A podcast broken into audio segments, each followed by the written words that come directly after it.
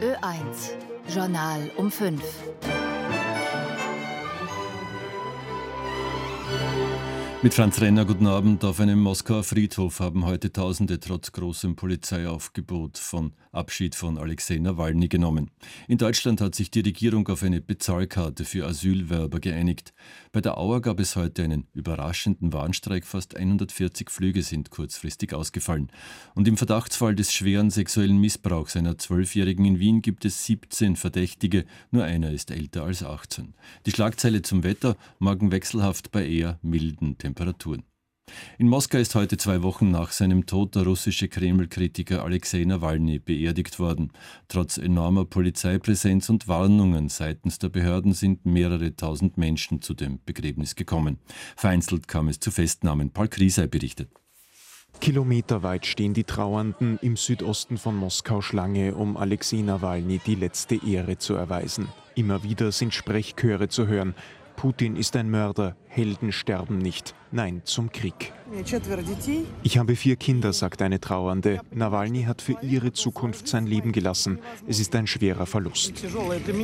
Die Trauermesse in einer von der Polizei abgeriegelten Kirche wird auf Druck der Behörden schon nach 20 Minuten beendet.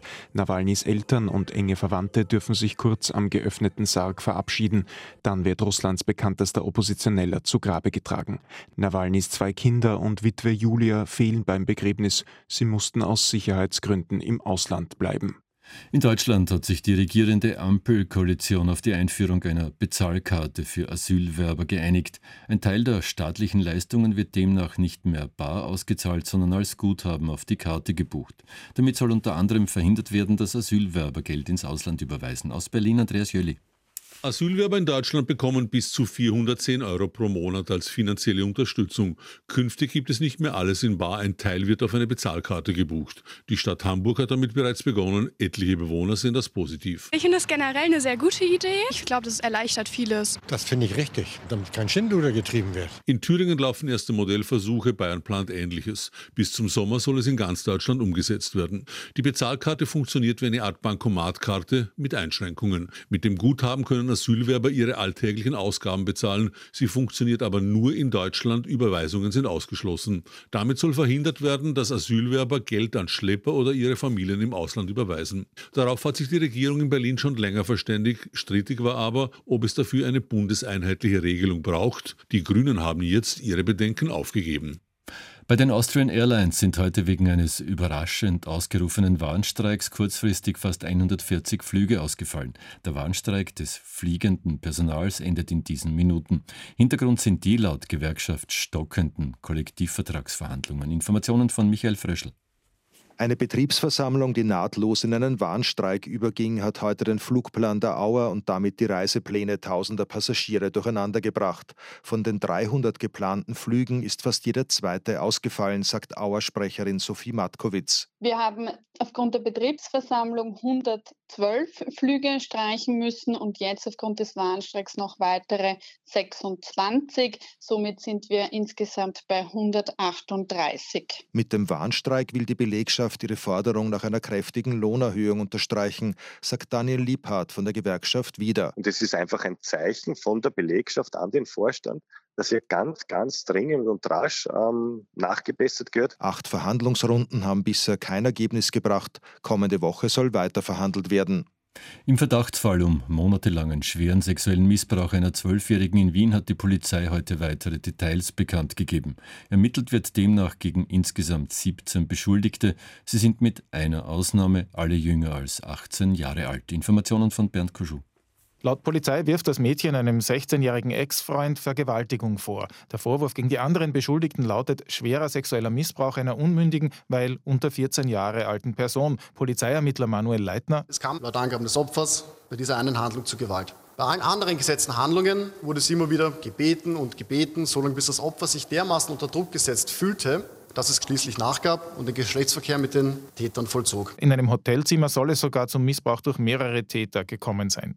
Ermittelt wird auch wegen kinderpornografischer Darstellungen und Nötigung. Es ist tatsächlich so, dass uns das Opfer Chatnachrichten übergeben konnte, wo einer der Beschuldigten gedroht hat, dass er dieses Video verbreiten würde, sofern sie mit ihm nicht eine sexuelle Handlung vollzieht. Die Beschuldigten sind bisher durch Vermögensdelikte aufgefallen. Es sind syrische, österreichische und türkische Staatsbürger darunter sowie ein Italiener, ein Serbe und ein Bulgare. Informationen von Bernd Kuschu zu einer tierischen Exporterfolgsmeldung aus dem Landwirtschaftsministerium jetzt noch. Es geht um Schweineteile, die bei uns meist im Tierfutter landen, in China aber als Delikatesse gelten. Mehr von unserem China-Korrespondenten Josef Dollinger. Schnitzel, Kotelett und Schinken vom Schwein gerne, aber wohin mit den Ohren, dem Rüssel und dem Schwanz des Schweines?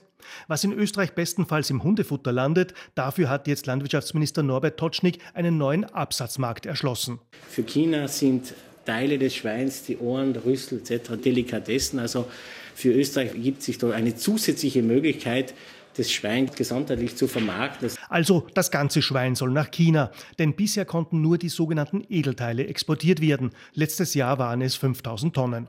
Rotgeschmorter Schweinerüssel oder Schweinsohren süß-sauer, das gibt es in China bald auch Audi Lice, also Made in Austria. Zu weiteren aktuellen Meldungen von und mit Andreas Lechner. Die internationalen Rufe nach einer Waffenruhe im Gazastreifen werden immer lauter. Jüngster Anlass dafür ist der Tod von offenbar mehr als 100 Palästinensern. Sie sind gestern bei der Anlieferung eines Hilfskonvois in der Stadt Gaza erschossen worden. Laut israelischer Armee war es zu einem Gedränge gekommen, wodurch sich israelische Soldaten bedroht gefühlt hätten und daraufhin Schüsse abgegeben hätten.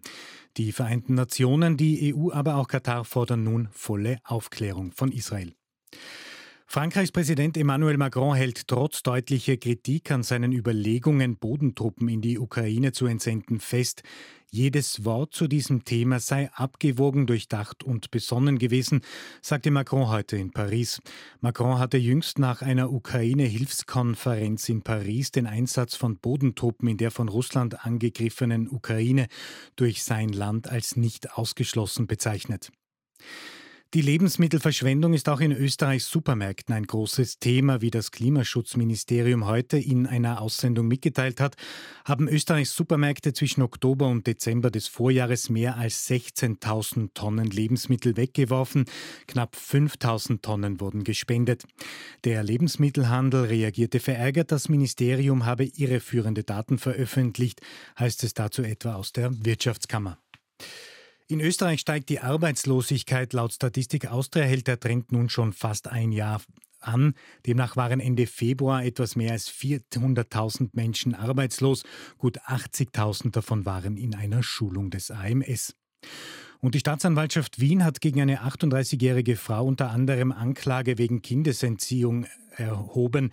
Die Frau soll Mitte Februar ihre vierjährige Tochter mit zusammengeknoteten Leintüchern aus dem zweiten Stock ihrer Wohnung in Wien-Döbling abgeseilt haben, um das Mädchen der Kinder- und Jugendhilfe der Stadt Wien zu entziehen. Die Verhandlung findet laut Landesgericht für Strafsachen in Wien bereits am 11. März statt. Die dreifache Mutter befindet sich derzeit in Untersuchungshaft. Und wie das Wetter wird, weiß Gerald Holzinger. Heute Abend ist noch im Großteil Österreichs Regen möglich, auf den Bergen Schneefall. In der Nacht bleibt es dann in Richtung Bayern am längsten unbeständig. Auf vielen Bergen kommt Südwind auf, meist flaut der Wind aber ab, damit bildet sich vermehrt Nebel. Die Temperaturen sinken nicht unter plus 8 bis minus 1 Grad. Am Wochenende wird es zunehmend föhnig, der Südwind im Bergland und im Osten allmählich sogar kräftig. Dabei wird es von Tag zu Tag sonniger und wärmer. Am Sonntag gibt es stellenweise knapp 20 Grad. Mit dichteren Wolken und ein paar Schauern ist im Südwesten zu rechnen, vom Tiroler Alpenhauptkamm bis nach Kärnten. Um 18 Uhr melden wir uns mit ausführlichen Informationen wieder. Bis dahin verabschiedet sich Franz Renner. Es ist jetzt 17 Uhr und 9 Minuten.